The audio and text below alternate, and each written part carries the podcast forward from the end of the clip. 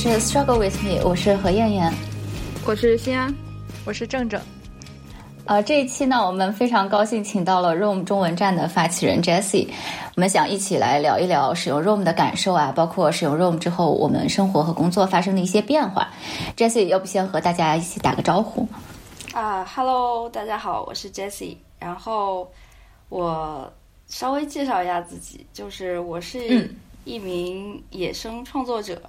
我自己在做一个呃内容社区叫胖车库，然后胖车库有自己的网站和和那个公众号，然后主要是做一些加密货币，还有这个创业者以及呃一些有有趣的就是呃人的故事的这样一些内容。然后我自己的工作的话，谋生的那一部分呢，就是我自己是呃会做一些。呃，独立的咨询工作也是与这个创业和创新相关的。然后我在去年的时候，去年五月份的时候，就是发起了 Room 中文社区，和 Victor 还有呃 Jimmy，就是我们三个当时发起了这个社区。后来就有了就是现在这一批这个 Room CN 的小伙伴，以及我们的呃社群和 B 站啊，还有我们的 Room 的呃公共图谱。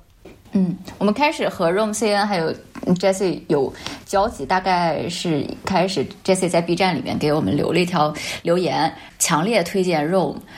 那个时候我和欣安其实刚刚知道有 Roam 这个东西存在，然后在纠结太贵了，然后不知道到底该不该买，然后就试用了一下，发现软件实在太好用了。之后呢，我就回了一条消息，告诉 Jesse 说我们也入坑了。这时候他就发来了 Roam CN 的。呃，群的二维码，然后我们就加到了群里，就是在中文站里面，真的学习到了很多东西，特别感谢你们。呃，要不我先大家介绍一下 Roam 到底是什么？因为可能有些观众朋友不是非常了解 Roam。就 Roam 的全名是 Roam Research，它是一款笔记软件，去年开放了申请，然后受到了很多所谓笔记爱好者啊或者知识管理爱好者啊的关注。Roam 出现之后呢，也给了很多开发者一些启发吧，所以很多新的笔记软件也相应的出现了。关于 Roam 更详细的介绍，大家也可以关注 Roam 中文站，它里面有很多介绍性的视频，就包括我们自己。也也做了几个简单的视频讨论，我们是怎么用的。简单来说呢，我觉得 Roam 和呃，以往的一些笔记软件一些不同或者说突破的地方，就在于呃快捷构的应用和双链的呈现。之后我们可能还会更多的提到它吧。那我先简单的说一下，就是关于快捷构呢，呃，大家可以这么想象，就是传统软件中，我们对笔记操作大概就是一篇一篇笔记为单位。我们无论是给它加上标签呀，或者是分类建文件夹，还是复制粘贴分享，都是以一篇一篇笔记为单位的。但是现在呢，在 ROM 里，它操操作就像一些大纲软件那样，我们可以给一个段落，或者说一个 bullet point，以段落或者 bullet point 为单位打标签，或者移动呀、引用啊、嵌套呀等等的。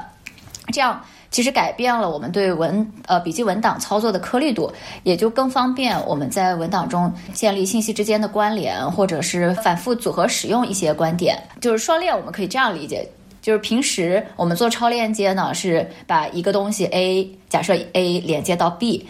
但是我们在看 B 的时候呢，通常其实不知道它是 A 引过来的。那么反向链接就是建立了从 B 到 A，就是我们看到 B 的时候能够呃受到提示说是 A 链接过来的。那么从 A 到 B 和从 B 到 A 加在一起就是一个完整的双向的连接。我个人认为，其实呈现。反向链接是一个非常有意义的功能，但是我个人觉得更重要的，也就是 Roam 比其他有双链的软件做得更好的是，它非常完整的呈现了呃双向链接的语境，也就是说我们为什么建立了这个关联，设置这个联系，周围我们都在说什么，呃，我觉得这个可能是更重要的吧。关于 Roam 的介绍，其实差不多就到这儿了哈。主要我们详细的、具体的它的特点啊，还有我们怎么使用的，后面就会聊到。所以我想先问一下我们的嘉宾 Jessie 一个问题，就是你刚刚提到自己的职业是独立的咨询师，对吧？然后因为我们几个都是呃文科的博士，然后对商业方面的东西不太了解，就想问一下，说你这个工作做独立的咨询师是一个什么样的工作呢？能不能大概的介绍一下？以及它需要你去记很多的笔记吗？我其实用 Room 是这样的，我基本上会把我的工作以及非工作的部分都会放到就是 Room 里面，只要是涉及到文字的这个部分，我都会去呃放到 Room 里面。所以我对 Room 的依赖，呃，也不能说是依赖吧，就是我会呃用它作为我的一个工具，是非常高频的。就就每天我可能会用到几个小时，甚至至于我自己自己的那个咨询的工作，我觉得它和我其他部分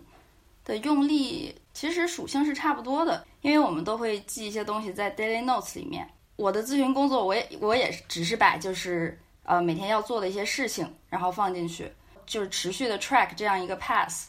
像我自己的兴趣，我刚才说了，就是我自己在做呃，就是搭建我的那个内容社区，包括就是那个写作实验室。然后那个东西的话，我也是就是把我每天的一些 input 的一些内容，然后见的一些人，就是读到的一些东西，学到的一些东西，都放到 daily notes 里面，然后持续的形成这样一个 pass。我我想说的意思就是，这两者之间其实没有什么太大的区别，就是你的工作和你的非工作，你在这里面做的 room 里面做的事情都是差不多的。所以就其实你两方面的东西都是写在同一个 graph 里面，就一起混合着去记的，都记在 daily notes 里。对，没有什么特别明确的区分，比如说这一部分啊，就是我放在那个侧边栏，我说这一部分就是工作，然后那一部分就不是工作，我没有这种东西。就是我知道我每天都要干这些事儿，所以说我就会都把它放进去。然后我需要的呢，就是一个 pass 来告诉我，就是我要想找到这部分的时候，它就在里面，而且它的那个 context 是完整的，是持续的，对，是有这个双链套一个，或者说从一个洞到另一个洞，你可以看到这个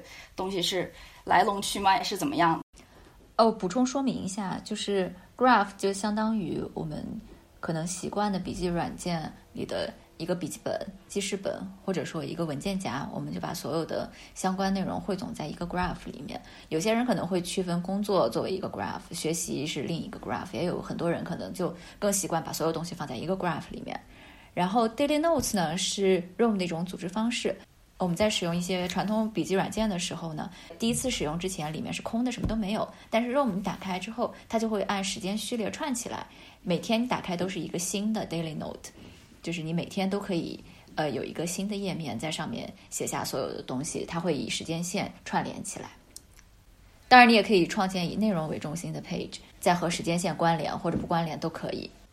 嗯，我昨天还看到你在 Twitter 上面刚发了一条，就说觉得 Room 好像是一个想法的乐高，就是把不同的 block 去拼在一起，像拼玩具一样，对吧？对对对，对，那个是昨天 Connor 就是创始人他。他发了一条 Twitter，他说：“大家眼中的那个 Room 是什么样子的？”当时我的第一反应就是，啊，idea 乐高。为什么是这样呢？因为我是研究区块链的，就我当时 Room 这个产品，它给我的一个就是 impression，或者说它最吸引我的那个时刻，就是我觉得它很像区块链。为什么说很像区块链呢？就是 Room 的单位它也是 block，然后区块链它也是 block。Blockchain 就是把这些 block 给连接起来，然后呢，去形成一条链嘛，然后它不可篡改，不可可以追溯，然后你的交易啊什么的都可都可以在链上非常清晰的那个展示给你，然后它也是有一些就是特殊的属性在吧。然后 Room 的话呢，它当时那个结构，我虽然不太清楚它的 technical 的那个结构，就是它用了什么语言我都不太清楚，但是它给我的那个感觉，它就是一个 blockchain。然后后来也是证实了我这个想法，就是啊，Blocks。四二的那个 Chris，Chris 他就说，他就发了一条很长的 Twitter thread，然后就是说为什么 block 是它最小的单位，这个事情非常重要在 Room 里面，因为这个是以前的所有笔记工具都做不到的一点，就包括我不知道有什么笔记工具啊，其实我之前就没有怎么太用过笔记工具，像什么印象笔记，像什么 Evernote，这就是那个 OneNote，whatsoever。就那种东西我都没有太用过，我最常用的是便签儿、备忘录，还有文件传输助手，就是微信的这这个文件传传输助手我用的比较多。对，所以就等于没有用过那个笔记软件。就是以前那些笔记软件就跟我用 Word 是一样的，就是它没有一个最小的单位去承载你的你的 idea，所以你没有办法去把它拼接起来。为什么拼接这个事情重要？因为你就可以用它来造积木了呀，对吧？如果你不能抽出来，如果你不能 isolate，你怎么去 make combo，对不对？就 就我们的目的其实是为了 make combo，make combo 的意思就是要创造，就是你借鉴过了别人的东西，然后你形成你自己的东西，再把它组成一个新的东西，你是要去 create 的，你不是要去，对吧？就留在那儿。这这就是为什么以前的笔记软件所有的东西都留在那儿，因为你抽不出来，你抽不出来，你就只能留在那儿。你你回去看的时候，那就是一坨，那就是一堆，对吧？一堆垃圾在那里。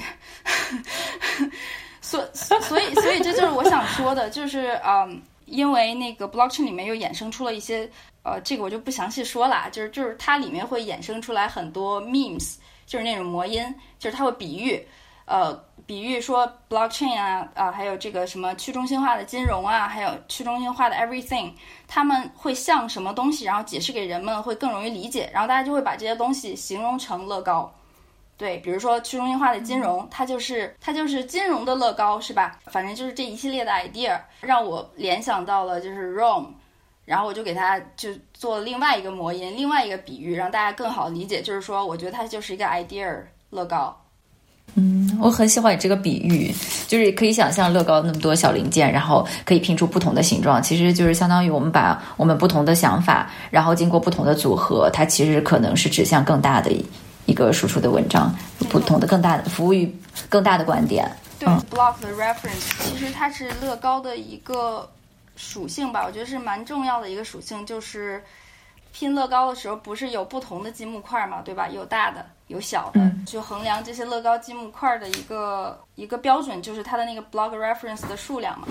对，所以在将来，我我这个人就很喜欢很喜欢想象，就是这个产品在将来能够形成一个什么样的呃状态。那那你怎么去分辨这些积木块的大小？它就可以去通过这个 block reference 的一个数量，就可以去呃 sort of 呃辨认出你这个积木。它的价值有多大？因为 Twitter 我们知道有的时候会会看那个转发量啊，还有什么的。然后在 Room 里面呢，相应的就是用那个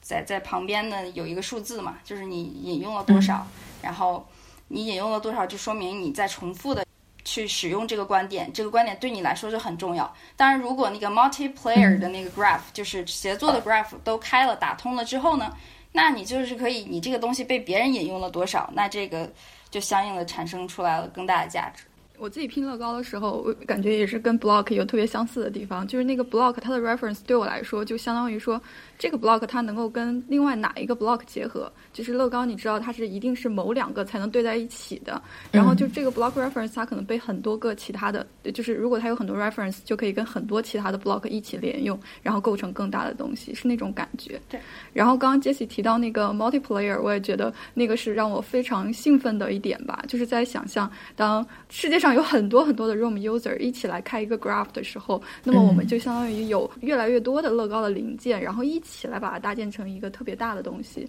就是是一个很无限的一个过程吧？我觉得是无限量的。是的，是的。嗯嗯。那我想问一下你们，就是这个 block reference，或者是说你这个 block 的大小或者重要性和这个创造性是什么关系呢？我觉得所有的创造的东西，它不是说你从脑子里突然迸发一个，它一定是有一定的积淀在那里的。就是什么是创新呢？它就是 new connections，就是两个已经有的东西，或者是好几个已经有的东西，然后它碰撞在一起，然后起了这个 spark。如果当一个 block 它有很多很多的 reference，它可以跟很多东西组合和聚合，然后可以发生很多化学反应的时候，它就更容易带来创新。那。嗯，这个问题是问给 Jessie 的，就是在你使用文件传输助手以及备忘录的时候，你觉得实现创造性是很难的事情吗？呃，是，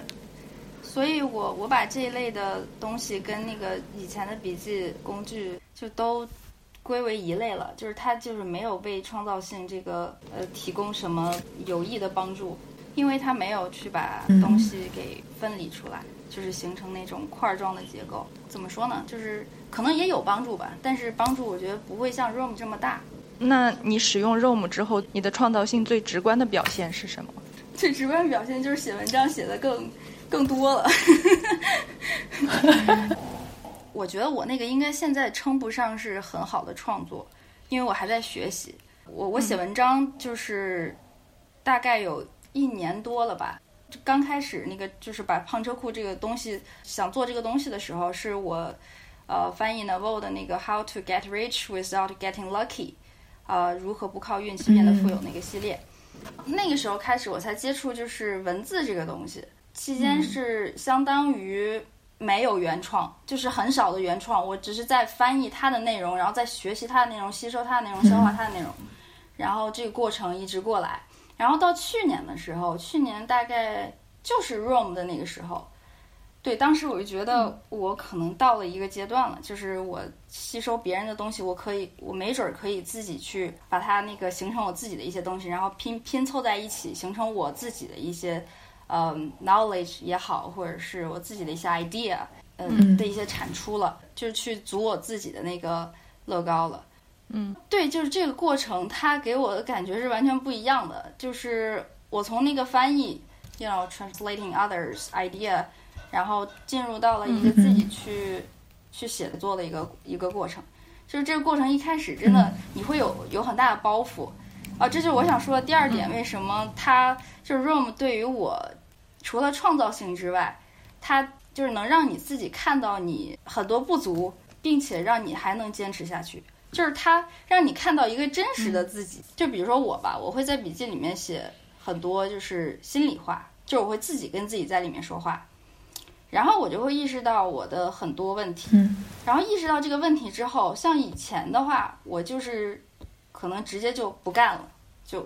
哎，算了，就就就不干了，就就就我感觉我好像不擅长。嗯。然后现在不是，现在觉得很神奇的一点就是，你写下来之后，你自己进行了一个 meditation，就类似于文字的冥想之后，你会得出一个结论，就是说，好，好像也没那么糟糕嘛，是吧？那那就继续做呗。他给你自己相当于一个 motivation，去面对你自己真实的那种非常差、缺点很多的一个自己，然后接受它。接受它之后，然后下一步就是干吧，对，就这这是很，我觉得这是很重要一点，这这比那个创造性甚至还要重要。对我觉得这一点克服了之后，呃，就包括我写作这个过程，我其实写的很不好，我一开始写的很不好，我自己都知道我写的很不好。然后，但是你必须得坚持，因为你很喜欢，因为你很热爱你的行业，就是呃，不管是我做咨询的行业，就是创业者这个这个社区，还是说。还是说这个区块链，我我很热爱区块链、加密货币，就是这这样一个这样一个行业。然后我就是要做一些 interpretation，我就是要做一些 storytelling。那怎么办呢？你就必须要发声啊，你就必须要写东西，你就必须要把这些东西展展现给越来越多的人。虽然说很多人不认可，但是你看到了其中的价值，你就是要做这个 interpretation。所以，所以我就会强迫自己去写，写写写。然后 Room 它在这个过程中就提醒你。就是坚持吧，什么也别想了。对，呃，很 inspiring，就听起来感觉是你在 ROM 里面进行了一个对自己全面的记录，然后实现了你生活、工作以及思想的一元化，再然后就是治愈了你之前的一些，治愈了一些自我怀疑方面的问题。是的，是的。很像一场那个心灵净化之旅。对对，所以说这个工具对我来说，它不是一个工具，它就是你塑造了另外一个自己，在提醒你，提醒你去嗯坚持下去。就刚这点我也特别有体会，是我之前觉得自己记笔记是从来没有坚持的，但是真的有了 Room 之后，我发现我几乎每天都会去写那个 Daily Note，不管是周末还是工作日。然后那个东西是非常强大的，它就是给你自己就是本来混乱的人生里面加了一个定心的。定心针还是什么东西？就每天都会有一个东西在那里提醒着你，你还要继续，还要坚持。确实也像杰西说的，它是一个很好的回溯的一个东西。所以你看到它，你能够看到自己成长的这个轨迹。然后当你知道自己有一个东西是一直坚持着的时候，好像其他的坚持就变得容易了。就我现在在 Room 上面，呃，会坚持写工作方面的笔记嘛。然后，嗯，那个上面我也是跟杰西一样在进行自己的对话，就是。呃，Twitter 上面很多人都在介绍的 interstational journaling 嘛，就每天要开始一段工作的时候，就会说啊，我现在准备做什么了，自己跟自己说，那这个工作可能比较难，但是没关系，我可以，我可以开始，我可以先做一点看一看，然后中间停了就写说啊，我现在不想做了，我真的不想做了，然后再鼓励一下自己，就确实是有一个自己对话的这样一个过程，嗯。杰西，你刚刚具体说到自己有一部分是因为 Room Research 的关系开始写胖车库的文章，我想问一下，你这个创作当中有没有一套什么固定的工作流呢？我我觉得这个问题很好，就这个问题我想过，但答案是没有。嗯，就是我因为我写作，我写作的方式和我希望我写作的方式，包括这些灵感的来源是没有固定的，就是 structure 的。就是或者说没有一个固定的模板可以让我去用，因为我写写的东西，我每次都希望它在形式上、在内容上、在诸多方面，它会有一些创新。就我会逼迫自己做这件事情。就我写的那些内容，你可以看看一下。就是唯一可能 consistent 的，就是我会重复的引用之前的。这个不是一个刻意的过程，这个就是可能是 Room 呃使用 Room 给我的一种呃带来的一种已经形成了一种习惯吧。就是之前可能这个习惯 block reference，，对，就是对你你会去去刻意的想到这个 block reference，然后你在写的过程中就自自动的去去 reference 了。你可以看到我写写的那些文章里面，它的内容包括它的形式，我会写一些协作类的实验，它用到的是 Room 的协作功协作功能，我会把 Room 当成一个实验的 base，然后 engage 其他人进来去玩这个东西。对，这是这是这是一种类型，然后我就会把它沉淀成内容。就最常见的话，其实就是那种，呃，比如说有一个主题下，我会持续性的有一些 consistent 的记录，比如通过一些书，我读过的一些书，然后和 NFT 相关，然后我见过的一些人，呃，有一些聊天，一些 meeting notes，它会和 NFT 相关，我看过的一些视频。然后我会做一些一些点的一些记录，也是和 NFT 相关。我就会把这些东西，相当于你你你打开之后拼起来，然后形成一篇文章，这也是可以的。然后我还会写一些就是故事性的，就是非常 storytelling 的那那种那种文章。然后那种文章的话，在 Room 里面就很难了，因为你不是一个非常 非常 structured 的东西，所以嗯。这那个时候我就会，比如说我用那个 SAR 的那个呃那个 Smart Blocks，我会去找一些真的很神奇，就是你有时候找到这些 random 的灵感，你把它放进去是很合适的。对，所以我想说的意思就是说我我写的那些内容确实用到了 Room 的很多方面，但是每一次都不是很一样。用的最多的应该就是第二种，就是那种在一个 topic 底下，我去把这些东西拼起来，就相当于用 Zatos。呃，那个方式来来做。嗯嗯，那我想问一下，就是你觉得肉母，嗯，对你来说还有什么不足吗？是你迫切的需要它，嗯，改进或者是新增的点？不足肯定是有，但是，嗯，我觉得更像是一种期待吧。就是我觉得现在它对于我自己的一些需求已经满足的很好了，因为我。我对它最大的依赖，其实就是希望我刚才也说，希望它能够，呃，促使我一直坚持做我自己真正想做的一些事情。作为这一点的话，它已经做到了，因为它对我来说就不是一个笔记工具，就不是一个笔记工具，大家都把它当做一个笔记工具，就是我一直在强调这一点，就不 make sense。对 对。嗯，对这一点，我觉得他是做到了。然后，对至于期待的话，我非常期待那个 multiplayer 的那个实现。嗯，就是你，就是像刚才是新安说的嘛，就是你，你想象一下，你想象一下，到时候如果大家的那个一些 graph 或者是 graph 的某某一个部分它是开放的话，你就可以接触到这个世界上聪明的大脑了，或者说。嗯，和你非常 like-minded 的那些人了。就是一开始很多人觉得，如果 Room 它开放了 multiplayer 的话，会很像 Substack，但是我觉得完全不一样。Substack 它是一个平台，它是一个你去订阅这个的平台，它不是一个全球大脑，就是 collective intelligence 的东西。Room 的 multiplayer 对我来说，它是一个 collective intelligence 的东西。首先你要匹配，就是你要实现匹配这个这个愿景就非常的 sexy。为什么呢？因为你，你可以找到那个和你关注东西很像的，并且 share 很多 similar context 的这些人，就是你单看那个 graph 是看不出来什么的。就现在那个 graph 那个功能，你看不出来什么的。对，但是我希望它能够之后实现的一个就是说，呃，graph 和 graph 之间的匹配。你给我一张 graph，我来看，我不想看，我只是想知道我和谁比较匹配，对吧？然后我去。我去看他的内容，或者是我我去和他交朋友，我去和他 social，我去和他社交，那那非常精准啊。或者是呢，或者是我们彼此之间进行协作，就比如说有一个公共的这样一个呃 project，是需要同样兴趣并且有差不多能力的人来做的，是吧？那你发布了这样一个任务之后，大家就可以来一起 contribute。它跟那个 Google contribute 是不一样的。Google contribute 是就大家在不同的地方各自编辑就完，就就是那种分离的感觉。共同在线文档编辑。对对对对对，是那样的。昨天 Room 团队里面的一个小哥哥，他他就是之前做了一个 Room game test 这个 multiplayer 的一个成果。就是他相当于是一个 hacker，他做成了这样这样一个 demo，将来会是什么样的一个样子的一个雏形？就是提到了三种方式，第一种就是大家可以在一个就各自的 graph 上面编辑，然后呃彼此之间的更新都可以看到。然后第二个呢，就是你可以订阅别人的那个 graph，别人的 graph 就是更新的时候，你这边就自动更新了。第三个哦对，第三个就是协作的那种那那种场景。他就是大概演示了一下这三个方面是怎么样实现的，所以就让我产生了一些 imagination，将来会是一个什么样的状态？嗯，对，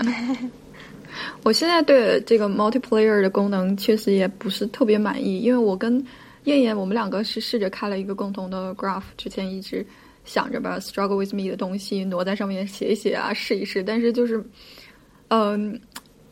对，很少用，就是感觉，比如说我我做了修改，他那边其实是没有告知他我这边做了修改的，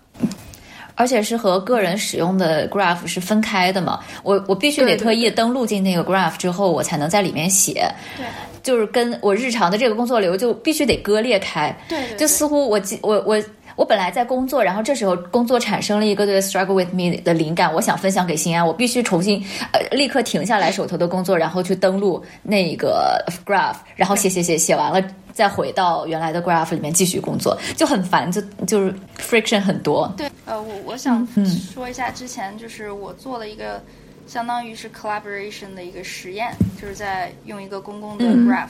啊，其实这样的实验之前我也想在 Room CN 的那个公共的 graph 上去做，但是就是当时没有得到很多的响应，并且呃后来这个实验其实是与那个奖励相关的，就是我希望做一个有奖励的这样一个呃共同编辑的实验，有一个 bounty program，然后我把这个 bounty program 叫做 How to make the first dollar together。嗯，一怎么样一起去在这个 graph 里面一起挣一美金？对，然后当时的一个任务，对，这这这这是这个名字就是个噱头了，其实并不止一美金了，每个人可能拿每个人可能拿一百美金，对吧？对对对。然后这这个这个 project 它的一个任务很简单，就是翻译一个嗯去中心化媒体的呃一个相当于白皮书一样的东西吧。对，大概有六十页，然后每一个人他要分到呃十页，每个人翻译完了之后呢还不算完，就是你知道在 Room 里面就是大家的那个工作量其实是可以去衡量的，因为它就是 block 嘛，每个 block 里有多少个字啊或者怎么怎么样的，你都可以看得很清楚，嗯，然后你翻译完了之后呢，彼此之间要进行 mutual review，就是一个互相检查、互相去提意见的过程，所以他会在那个 child block 里面。去给你写，比如说你的 question，或者是呃，就是 question 你的一些部分，或者说你有 question，然后他如果可以解答的话，他就会在那里给你解答。就相当于我我当时写了，也写了一个时间线，就是这个任务之前，我会把一些就是阶段性的一些点告诉大家，这个时候要完成什么，这个时候要完成什么。最后的话，大家如果完成了之后，我再进行一个统一的一个，就相当于 review 之后，就可以 prove 大家的工作了。然后大家就可以因此拿到对应的那个 crypto 的奖励。就是我一直觉得，嗯，如果是 crypto 这种激励能够在就是 room 里面去实现的话，因为一开始的话肯定没有办法去做那种非常 creative 的 work。就比如说大家一起来写一个剧本，这是非常难的，因为这个东西就没有一个呃 structure，就是非常好的一个 structure。这个当然，如果以后有有人。就是能够 figure out 这个东西怎么做的话也很有趣。我我我我一开始做的一个实验就是这种比较标准化的，就是大家来能够做一些这样的事情，然后然后你就可以拿走你相应的奖励。嗯嗯，是。OK 啊，我想我们还是先回到刚刚在聊的那个工作流的问题上哈。呃，就刚刚提到说是怎么样用 Room 去写文章。然后想问一下 Jessie 有没有自己的任务管理体系呢？就会不会在 Room 上面做一些任务的管理，然后呃日程的管理？我我我这个人就是，嗯，我不太做这种事情。就是我知道我每天都会去 track 他的他的这样一个进程，所以我基本上就是每天在 Room 里面会写我今天嗯。要做的事情，但是做到哪一步我就不写，就就就基本上做做什么事情。然后如果今天没做完也没有关系，就明天再做嘛。所以所以我说我不是一个很有安排的人，我没有那些 你们叫都叫他什么 get things done 是吧？就是类似于这种非常形形成体系化的一个规划。就我没有这种东西，我我也不信这种东西。就那些名词我我都搞不明白是啥，所以我就。我就不包着我自己去去理解它，但是我我觉得事情是是要持续的去做的。我觉得这就是一个典型的 doer，对，嗯，就有事情来了就做，做完了就结束，然后就下一项 move on。我想我们再接着聊一下。ROM 使用的一些进阶的情况哈，就我们自己在使用的过程中是发现，要用好 ROM 是需要不断的去学习的，就不是说一成不变，我一直都是这么用 ROM 的，就一段时间就会有一个改变。然后 Jesse 是之前是看了那个 Bill Han 的一个 ROM 的使用分享之后，好像是在朋友圈写了一段说，啊用了 ROM 大半年，然后就突然发现自己的使用方法完全错了，然后又有一个更新迭代的过程，就想问一下说你是。怎么会有一个这样的体悟？就是先生说的特别对，就是说你用 Room 会存在一个不断的要自己去更新迭代的这样一个过程。就是我对我我我其实也是在经历这样一个过程，就是不断的在，也不是说否定自己吧，就是你找到了更好的，你可能就觉得这个事情我需要试一试。对，因为为什么我那次说我完全错了呢？其实倒倒也不是真的完全错了，就是一点也不对。对，就是我想，我我看到了 Bill Han 的那个视频，我对 Zatos 有了一个新的认识。就我我之前的一些固有的认识，我觉得需要去改变一下了。就比如说，我之前觉得 Zatos，呃，就是一个很安排性质，就是很 planner 的一个东西。就是它需要有一个非常 structured 的，然后很多形式化的东西在那里，但实际上不是这样的。就你会发现，Bill Han 他其实是一个很好的 storyteller，他会把一个很复杂的东西抽出来，告诉你这个东西的核心和本质是什么。但这个东西核心和本质不是 permanent note、literature note、什么 reference note，不是这些东西，不是这个 structure，它它的核心是你要去慢下来。去拧，把东西拧干，就是为什么慢下来这个事情很重要。他给你解释的很清楚，就是如果大家很有很有兴趣的话，那个视频是非常好的一个，就非常容易懂的一个一个一个教材。就是他告诉你，Zatos 的核心是慢下来，就是你不需要，就是虽然说很多的知识在那里，你不需要这儿抓一个那儿抓一个，然后对吧？谁也谁也抓不着。他他他的意思就是说，你需要把你。觉得认为重要的东西，你一直在呃 consistently 去 focus 的东西，然后去把它放到你自己的这里，然后把它拧干，以那种形式拧干。就像我最开始说的，就是你只有先做 isolation，你才能去 combo 你自己的那个东西。你你需要知道你自己的自己的目的是什么？你的目的是只是把知识放到这里，然后展示给。展示给你自己看呢，你还是要理解它呢。我之前就觉得很有趣的一点是，大家都很喜欢，很喜欢一个教程，就是如何把你所有各个 app 上面的那种 highlights 非常快速的以某种方式放到你的 room graph 里面。我我觉得那个东西对我来说是最没有用的，就我不需要把它放进来，就是我与其放进来，我还不如。自己我自己打出来，对吧？我自己打出来，我相当于在我自己脑子里过了一遍。虽然你用了一些时间，你相当于把那个 metadata 是吧？Some kind of metadata you you just input in in your own graph，然后呢，你你你去消化一下，形成你自己的 permanent note，放到 Zatos 里面。嗯，对，这样一个过程，就像就像就像 Bill Han 说的，你用了一些时间，但是这个时间用的非常值得。就我不觉得我用了一些时间学，我怎么很快的把那个东西 input 进来，这个事儿就非常，就那个才是绕远了，那个才是绕远了。嗯，对，他就给我了这样一种，呃，认知上的一种提升，就是告诉我 Zetos 它真正重要的地方是在这儿，而不是在于那个嗯 structure 的东西。所以我当时说，我之前对 Zetos 有偏见，所以就是类似于这种这种迭代，我觉得是非常好的。然后我就把它写成了一篇文章，对我希望能够对其他人有用吧，比较推荐大家去看那个视频，那一系列视频。对，嗯，对，我们就特别喜欢看这种 room tour 的这种视频，然后看到别人是怎么用的，就会有许多就会有许多新的灵感，然后再调整自己的一些用法。对对，就比如他的那个比喻，我也特别喜欢。他就说，我们相当于是呃，想象着我们所有的知识，我们读到了像一滩水，然后蒸发，然后慢慢再汇集成云，然后再降下来。就是，哎，我觉得这个比喻真是特别的精准与美妙。对，是是是，他他那个动作让我 让我印象特别深刻，就说拧毛巾，拧拧。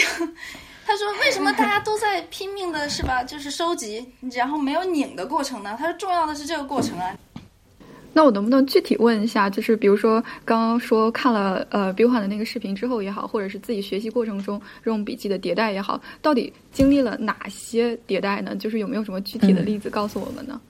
我觉得这个和就是和你做的事情比较相关，或者说做事情的目的。就比如说这这段时间，就是我会我会去做一些协作实验，我我就会去朝着那个方向去进行。呃，学习和迭代，就是这个方向上，Room 会有什么样的更新，对吧？它是适合我去做这样一些 experiment 的。嗯嗯，就我想问一下，经历了那个呃 Bill Hand 的思想洗礼之后，你觉得现在你的 Room Research 的 Space 和 Luman 教授那个中药柜子的意义是相当的吗？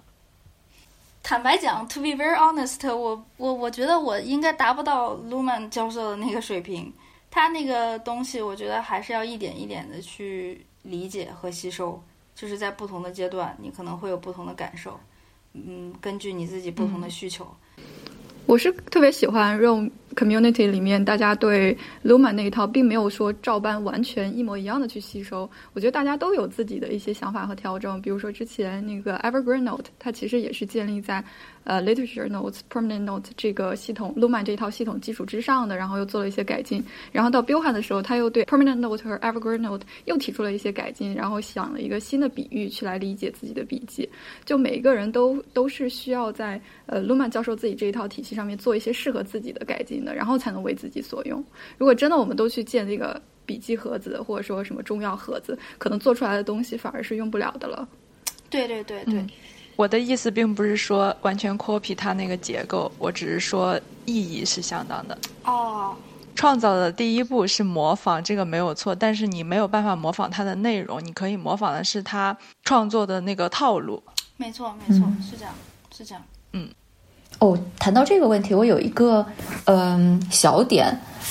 呃，是我自己想澄清一下，然后我不知道你们的想法是怎样的。我之前看到一篇文章，就是在在讨论说，很多人会人为的把 Lumen 的这个嗯卡片笔记法和 Roam 绑定起来，但是其实我自己在使用中从来没觉得他们是绑定的，我也没有觉得 Roam 社区的人真的完全认为他们就是一定是绑定的，Roam 一定跟卡片笔记有关系，或者卡片笔记一定是依托于 Roam 的。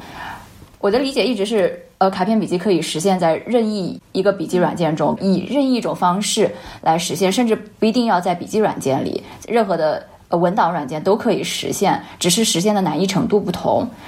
Roam 可能是目前来说我们用到的，或者说在我们的理解中最容易操作实现这个呃建立文档与文档之间关联的。嗯，是的。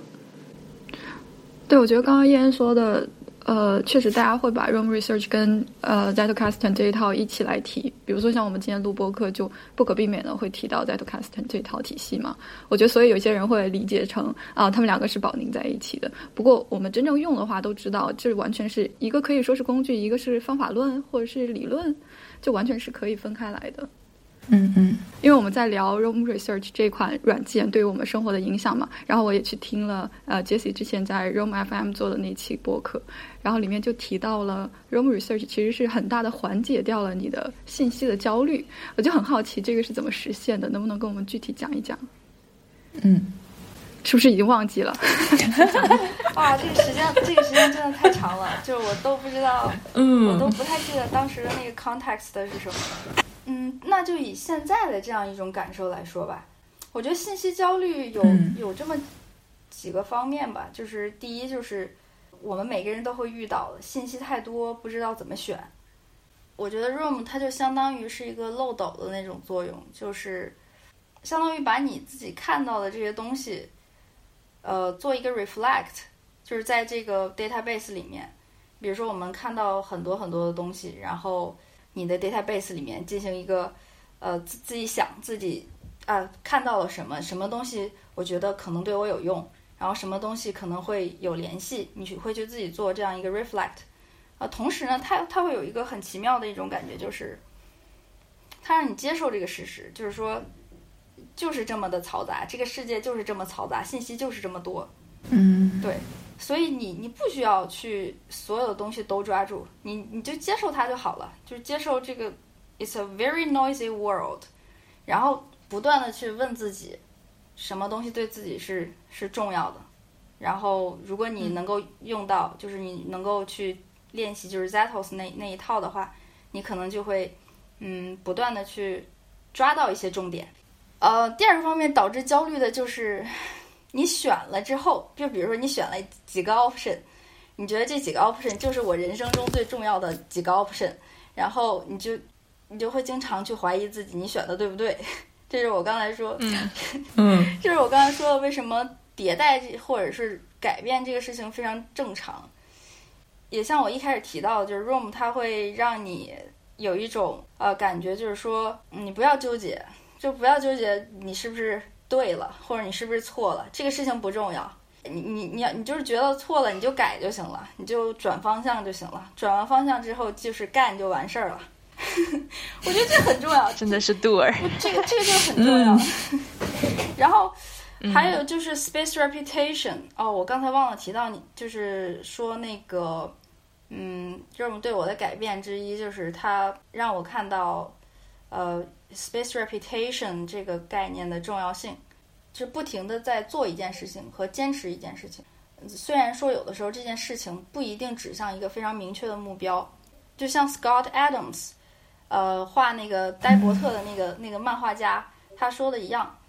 就是我们不需要去纠结目标啊，我们要搭建的是系统。系统是什么东西呢？系统就是能够让你去不断的去做。在你做的过程中去去进行改正、修改和迭代的这样一个过程。比如说，我就是要考上什么博士，我就是要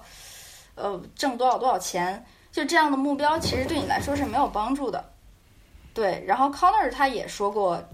我们在探索一件事情的过程中是像贪吃蛇一样，那那那种感觉，就你是在走迷宫的，你不知道你。你只知道你的方向可能是这样的，但是你方向还有可能是错的，所以说你碰了个壁，然后你你再转，然后怎么怎么样，就是这样一个过程。那句话叫呃，design is a search problem。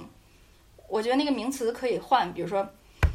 ，startup is a search problem，或者说，嗯嗯，什么是 life is yeah，life is a search problem，but search problem 就非常。就就非常那个没有很清晰的路径，所以说 Room 这个产品就是这样的，它就是告诉你什么事情都没有清晰的路径，还是那句话，就 你如果觉得你错了，那就改，改完之后干就完事儿了。这个要剪到片头的，确实是这样的。嗯，很多很多人，包括我自己，就是在。无尽的担心、忧虑中，把时间啊、精力啊，全都给浪费掉了。没错，而且就是在这个里面，你是可以进行很多的提问的。就是 space reputation 的这个过程中，提问是一个很好的方式。之前在推特上，我的一个朋友就是 Ryan，他也是 Room 的一个超级爱好者，他对这个 space reputation 有非常多的思考和见解。他写了一本书，叫 Fractal。Fractal 什么玩意儿？Sorry，有一篇文章是关于就是关于这个的。他当时写的写的那本书，然后推荐给我。间隔重复是一件非常无聊的事情，就是你每天要做，你比如说你提醒自己是吧？我今天要写多少多少字的文章，我今天要这个健身多少多少时间，这个是非常无聊的。但是你如果把它变成一个问题或者一个个的问题，我我不想说 Anki 那些卡片的那些东西，我觉得那个就是任务，对我来说没有没有用处。对，就是你自己可以去每天去形成这样这样一些问题，然后以这种形式去问自己，然后问的过程中呢，你你就自己相当于在 figure out 一些答案了。反正这个模式，这个 mental model 对我来说是，嗯嗯，那你会不会担心 Rome Research 有一天突然消失？啊，我我觉得这个问题也很好，就是我觉得这是任何一个中心化的 APP。就是大家对于任何中心化的 APP 都会担心的一个问题，但是我的一个思考就是，呃，对于你担心任何什么什么什么会发生的这样一个问题，都会转变成另外一个问题，就是说它会不会对你的生活造成根本性的毁灭性的影响？如果不会，嗯，就没有那种呃。致命性的担心，担心的必要吗？呃，没有致命性担心的必要，就是比如说啊，我好，我我好好愁的话，就是怎么怎么着，就是这也是使我之前反思，就是人和工具之间的关系嘛。其实没有什么工具或者没有什么东西是不可替代的，就是只有当它存在于你的生命里的时候，那个时候才是不可替代的。那我想问一下，就是你觉得呃，Rome Research 它作为一个工具，有改变你的思考的方式？我觉得是，我觉得是有的。它对我思考方式改变比较大的一点是，他让我开始关注别人的 mental model 了。就是我很喜欢这个词，就是啊，我我也在那个昨天发那条 Twitter 里面说，它是相当于我们用那个 idea 乐高去搭建的是 mental model。你会去从别人的那种。分享或者说别人的故事、别人的文字里面去抽出来这样一个 mental model，啊，这个在 Room 的那个英文社区里面很常被提到，就是因为他们觉得这个软件是一个啊 algorithm design 的东西，对对 algorithm software，对，所以说它建立的其实可以建立的是一个个的大脑模型嘛。你说一个人的观点或者说。一个人的文章或一个人的什么，他最终想展示给你的是一个立体的东西，它不是只是那一个观点，而且这个立体的东西是非常有趣的，它就是一个人独特性的体现。我我会去研究这种东西，然后呃，我会去学习别人就是这方面的部分，但当然这个东西特别抽象，我也没法说就是具体是怎么去学习。但是我觉得 Room 它可以帮我们做到。怎么样去看？我是怎么看的吧？就是我是怎么看别人就是思考的这样一个模型的。对，所以 ultimately 还是跟它的那个结构有关系，就是它这个产品的结构是块状，就是 block chain。嗯嗯，你刚刚提到这个 mental model，就是让我觉得它嗯很像那个智能机器人，就是当当你构建了这样的 room space 的时候，就相当于它会变成你的另一个脑嘛？然后我想问的是，如果有一天真的可以实现这样的智能化，然后让你的这个 Roam Research 变成了一个比较独立的 AI 脑，然后每一个人每一个使用 Roam Research 的人都有一个这样的脑，你会期待它去做什么？你会期待你怎么去使用它呢？AI 脑是吧？嗯，我在想，就是这个 AI 脑，它可以是。有不同样子的，比如说它可以是你的一个附属品，它只有你过往的那些思思考的结晶，只有你过往的轨迹，但是没有你现在的思考能力。那它也可以是像你现在一样，就是它通过学习你的这些轨迹，学习你的这些思考，然后 get 到了你的 mental model 或者是你的一个思维模式，然后它就变成了一个比较独立的，而不是你的附属品的脑了。明白，我比较倾倾向于前者，因为我觉得后者就比较不可控了，就是马斯克他比较担心的那种情况。对对，呃，我觉得 ultimately 可能会发展成第二种，但是第一种会比较会比较期待吧，就是嗯嗯，对我希望他做的事情可能就是帮我能够更好的去找到我想找的东西。但是我们比如说给你敲几个字，或者他就知道我想找啥，然后他就给我找出来了。对他就是对我的过往的东西非常的清楚，并且对我这个人可能也要有一定的认知吧。然后就是能够定期的去提醒我要坚持，对。感觉像一剂增强剂，就是呃，你会想要它是什么色彩的呢？你说这个大脑吗？对对。哦，色彩。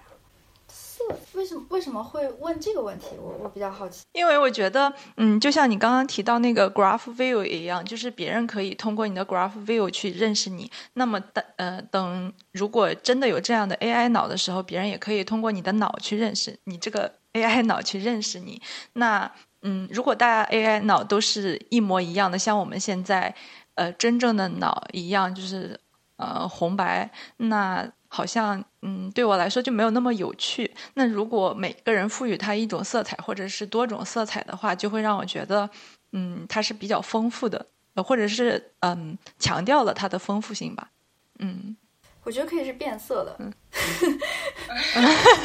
对，就是大在不同的时候可以是不同的不同的色彩。我觉得这个点很好，这个我没有想过，但是非常的 visualize，就是。嗯，能能让我们感觉到，就是你的 mental model 其实不是一成不变的东西。好，因为我们时间也不多了，我们就直接 move 到最后一个大的话题吧。我们来聊一聊 Roam CN。呃，先问一下 Jessie，我觉得这个问题应该还会有很多人问过你，就是到底是什么样的契机、什么样的心情让你创办了 Roam CN？我当时也没有想太多，就是我看到 Roam 这个产品的时候，我在 Twitter 上面大概跟了差不多可能一个月左右吧。然后觉得这个产品非常的 disruptive。后来我就遇到了 Victor 和 Jamie，就是我们一起发起的这这样一个社区。当时我们成立那个群，大概一个星期左右吧，就在里面讨论啊，这个这个产品太厉害了，哇塞，就是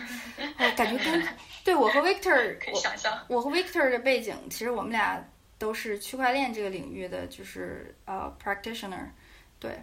然后我们就觉得它啊，这真的跟 blockchain 太像了。我觉得这个产品就是未来就是有很多很多的 potential，很多很多可能性。对，这让我们非常激动，因为区块链领域就是一个非常开放、非常 decentralized，呃，非常 open 的一个 community。然后我们的一个风格吧，我就只能用风格这个词，风格就是希望通过嗯发起。一个这这个行为就是发起，而不是说 lead，或者说怎么怎么样，那那都是公司行为。就是发起这样一个事儿，相当于竖了一个小旗子，就是告诉你，就告诉大家啊，我们这个东西在这里，大家如果有兴趣，就是有兴趣的话，你可以来这里去进行学习，和大家一起学习。然后你如果有能力的话，你可以去 contribute，就是在这里形成一个互助的氛围，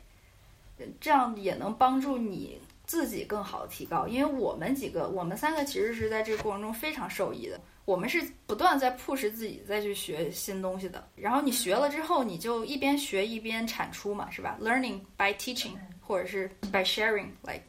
对。然后包括王淑义老师也是这个，就是集大成者。然后就是形成这么样一个一个社区，就是一种很自然的过程。我一开始也尝试过，就是用那种。Set 一个 group，然后大家分分任务，然后来做这样一些事情。嗯，但是我发现这种状态不太好，因为大家都是很很忙，就是大家都有自己的工作、自己的学习、自己的事情。然后我们本身在这里已经 volunteer 做了很多的，虽然说 learning by teaching，但是也是会占据你的时间啊，对吧？你你你 public 去 share 这个跟你 private 去学习是不一样的。就是你 public share，你会自己去做一些很多繁琐冗长编辑的那些工作，也是需要 a lot of effort and time。所以就是我发现这种模式是不行的。我我发现一个社区的能量，呃，就是急不来。它不是说你你你你需要呃 push 什么什么东西，那个是公司的事情，而且我们不是一个公司，我们没有没有人给给大家发工资，对吧？也没有这种也没有这种组织。我们后来就觉得它是一个，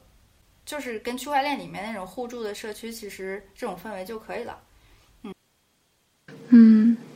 我我听你这段话就特别有同感，因为一开始我们 struggle with 刚刚就是起步的时候嘛，就会有一点点急于求成，就想说大家分分任务，这周每人干什么，那周每人干什么，然后这样好像能呃更有秩序、更有效率的走下去。然后后来就觉得，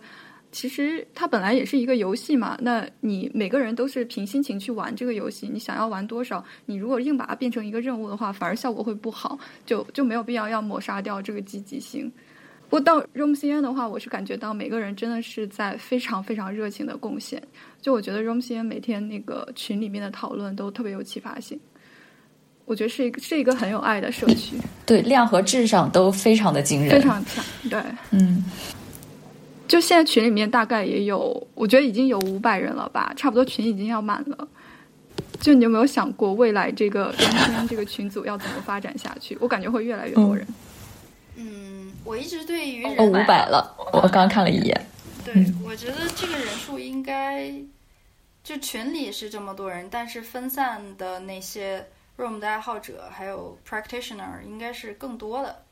但是我不急于去把他们 gather 到一个地方的原因，就是我们最初的初心就是竖竖一面旗子在这里，就是如果有人想要来找到你，他一定会找到你，不管是找 Room 还是找 Room CN 还是找。Room Singapore 就是他，这里有很多很多的社区，你都可以找。就我也不会去，就是告诉大家到各个地方告诉大家啊，这里就是 Room 的阵地，不会这样。就是互联网已经这么发达了，你你随便一搜，你就可以找到我们。我看到你们的问题有一个影响力，我觉得我觉得这个问题特别好。就我想说这个问题，就是我觉得 Room 这个事情，它的影响力不是由一个人所决定的，就不是由 Connor 决定的。它也不是由我或者 Victor 我们几个决定 Room CN 的影响力是什么，它是由每一个人决定的，就是一种分散的一种去中心化的一种力量。然后我能提供的答案呢，就是我在持续不断的去做 storytelling，做我自己相信的这样一个 Room 的普及也好，还是还是这个 Room CN 的一些一些东西的产出也好。然后像新安你们，像像燕燕你们，就是你们在做视频的教程，你们在在做一系列的呃科普。很多你会发现，很多人在做这样的事情。有这样的人之后，我觉得这个东西的影响力就不可估量了。我我们就决定了这个问题的答案，就是每一个人就决定了这个问题的答案。啊，就在 Twitter 上面，用 Rom 的用户都称自己是，啊，都有一个 tag 叫 Rom Cult，就是 Rom 是一个邪教的这么一个意思。那 Jesse，你有没有觉得自己入了邪教呢？我的 Twitter Twitter bio 里面就一开始就。已经把我自己化为了一个邪教徒，对。然 后我第二篇文章就叫 “Room 异教徒”。我觉得答案已经很明显了。我觉得我自己不是一个很正常的人，我就是一个很邪的人，所以很符合我的风格。就那最后的最后，我们算是给大家一个总结，一个 take home message。呃，请问你们就大家都可以回答，就是如果说 Room Research 对你们的生活有一定的改变的话，那么最大的改变是什么呢？你们先说。对我来说的话，可能就是刚才 Jess 也提到的坚持那一点。就 Room Research 其实真的是给了我一条，就是不会断裂的这样一条一个链条。我现在知道我很多很多的东西都在这条链条上，它给了我一个很安定的感觉。然后这也是，就比如说你建立习惯的话，这叫做一个 Keystone Habit。就你有了这样一个链条，有了这样一个 Keystone Habit，你其他的 Habit 就可以能够逐渐建立起来。你比如说，你想健身、想运动、写写、想写日记什么的，Room Research 作为你的这样一一条 chain 之后，你就可以把其他的习惯加在这条 chain 上面。对我来说，最大的变化可能是我会持续的去写，就是持续与否对我来说没有那么重要，但是更注重写作可能意义更大。因为以前可能就想就习惯于哦，我想把这个问题想清楚、想完就高兴了，但是现在。是会在在使用 ROM 的过程中，会逼着我自己把所有东西都写下来，而且在写的过程中是帮助思考的，所以我觉得这个受益非常大。嗯，我没有用 Roam Research，但是这一套东西对我的影响就是，我觉得我会更加重视思考的本质，或者是说，呃，创造的本质是你要去思考，然后把这个问题想清楚。然后再把它写下来，这样你的东西才会是清晰的，而不是像以前一样，就是你去记录一些你去单纯的记录一些东西下来，那这样是对我来说是没有太多的那种创造性的意义的。但如果是通过你不断的去思考，然后不断的去产生连接，或者是不断的把这些东西剥离开，对我来说会是一个 level 上的一个提升，就是你的思考 level 上的提升。跟我之前说的不一样的一点吧，就是他对我生活的嗯最大改变之一是。他让我找到了，除了区块链这个社区，另外，嗯，一个非常非常有趣的，并且有才的一个一个群体。就我没法定义这个群体，但是这个群体确实是认识 ROM 和和那个使用 ROM 以来，让我包括建立 ROM CN。以来让我遇到的一个非常不一样的一个社区，就是它让我看到一种希望。所以上次我做那个视频，就是 Collective Intelligence 那个，当时燕燕也出镜了吧？就做那个视频的时候，真的是有感而发呀。就是说我真的觉得这个这个社区，包括这些人，包括多多，包括这个 Beta f a 还还有一些小伙伴，Jamie 他们就不用说，呃，Victor，大家都在一起互相帮助。你有问题的话。你就可以非常直接的找到他们，然后他们就会给你解答，对吧？他们如果不知道，他们会给你 refer，另外谁知道可能会给你解答。然后整个社区、整个群里面可能也是这种氛围。然后 Twitter 上呢，嗯，大家也是这种氛围，你可以感受到。虽然说英文社区那边，虽然说英文社区跟中文社区结合不是特别多，基本上我在上面吼，但是你真可以感受到。我每次去找 Room 四二的那个。创始人的时候就是 Chris，他经常就是我俩就经常互动什么的，包括 Connor 也会有时候互动，你就会感受到一种 supportive，感受到一种就是你有想知道的问题或者你你你要寻求帮助的话，他们就会在那里给你提供帮助，就是这觉得这这是我觉得 Room 给我带来的很大的改变，它让我对这个事情又有希望了。嗯。这个我也有感觉，就是刚开始玩 Twitter 的时候，玩了一会儿就退掉了，就觉得好像也不是特别有意思。但自从关注了 Room 这群人之后，就在 Twitter 上就就下不来了，就感觉是 You follow the right people，就那种感觉，就是 the right community，就非常的棒。某种程度上，我觉得就是哪怕笔记软件再迭代，我真的舍不得离开 Room。其实很重要的原因就是整个这个社群，这整个 community，大家相互帮助，不不断的每天都能看到新的 idea、新的设计。我记得上次有一个人有个比喻说，Room 其实是一个 dating app，一个交友。就 你刚刚说那个匹配多好，对，是一个 dating app，对，就是 come，就是 come for the product，stay for the community，就是那个。嗯，是。哦，对，我有个问题，嗯嗯，这这这这是给给你们的问题。其实我一直很好奇，就是呃，真正的 researcher，真正的呃 PhD，就是你们用 Roam 的时候，一定是跟我不一样的，因为我刚说了，我基本上就是嗯嗯嗯非常简单那种。你们有没有什么就是 aha moment？我有两个吧，一个是在情绪上，刚刚已经提到挺多了，就是 room 它会让我更加的。更能够更好的坚持。如果我这个东西做不下去，我会把它在 Room 上面记录下来，然后呃，就找一下之前的笔记啊等等，看能不能看能不能想办法把它进行下去。它给了我一个很好的就是安定的作用。让我知道，我我也许可以再继续下去，没有自己想象中的那么差。然后之前反反复复想过的一些东西，因为 Room 上面都有记录，然后我也会知道，我不是一直在绕圈，其实我还是往前走了一步的。这个是情绪上面对我做研究的帮助吧。具体到写东西，就是你要写论文、做研究这个事情上的话，我觉得最直观的一个改进就是，呃，燕燕也在一篇文章里提到过的，就之前呢看完论文就记完笔记之后就会忘记。然后现在用用了 Room Research 之后，我是真实的感觉到，我用自己的话写下来，我给了他一个 page 或者给了他一个 block 之后，我就能够更容易的找到它，定位它。然后我在下一次在写这些东西需要这些知识的时候，就能够更轻松的调用它。所以在真实的写作上、做研究上，它也是有帮助的。我大概也是类似的吧，可能也是两个点。首先，呃，第一个未必是真正是 Room 带来的。呃，我先是看完。How to take smart note 之后，意识到了写呃把所有东西记录下来、写下来，通过写来推进思考这件事情的重要性。然后 Room 大概相当于一个推手，推进我实现了呃不断的去写。当我每天发现自己写出来的东西的量变大了之后，我觉得对我写论文是帮助是很大的。其实写作并不是说打开一个空白文档，而是应该建立在我们有很多很多已经呃相对比较呃成熟的 note 的基础上，我们再进行整理、再进行整合和重新创作。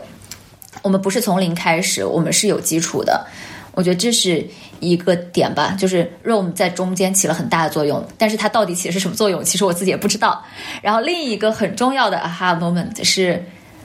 它。真的帮帮助我把各种不同的 idea 建立起了关联，因为我做理论嘛，而且我做的课题呢，它虽然有一个核心的 topic，但是它跟很多相关的问题都有关联。那个关联可能强，可能弱，我不知道，但是我非常想把所有东西联系起来。我之前在使用 Room 的之前好几年。我就一直在想办法，怎么让我读到的每篇文章联系在一起，我想到的几个不同领域的问题关联起来。我也试了很多方法。我办公室有同事，他用 Word 然后做超链接，但是这很麻烦。然后我自己是用 LaTeX 做，呃，因为我觉得 LaTeX 做的那个索引啊什么的更方便一点，呃，可视化更直观，但是也不好用。可能用了一个多月之后，就哎呀还是不行。然后在本笔记本上，然后贴标签啊什么的。嗯，相对好一点，但是也很繁琐。但是用了 Room 之后，这一切就忽然间变化了，这些所有的摩擦都都都取消了。就是就是我希望的功能，他们可以建立链接的方式，它都实现了，并且它提供了更好的呃视觉效果，就是开头说到的 backlink，所以让这一切更加的流畅，更加连贯。它也就让我的思考更加的顺畅。我我我想说一点就是。呃，因为我现在使用的并不是 Roam Research，我还在用那个 Obsidian。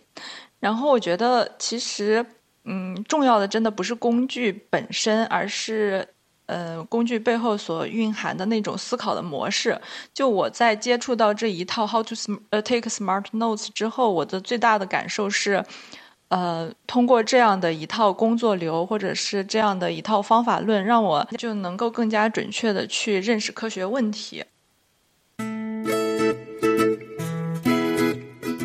今天就先聊到这里。我觉得这一期我们不仅仅讨论了对 Roam 使用，包括对 Roam CN 这个社群的感受吧。我们其实还谈到了很多更深层的内容，就感觉到，呃，Jesse 对由 Roam 带来的呃各种包括方法呀，对生活啊深入的思考，而且我我自己觉得是相当的深入了，甚至在听的过程中，不断的让我觉得我应该去重新检视一下我自己的生活。不知道你们有没有类似的感觉，特别是那位最近沉迷于存在主义的人。OK，Anyway，呃，那这期我们就先到这里了，谢谢 Jessie，谢谢大家。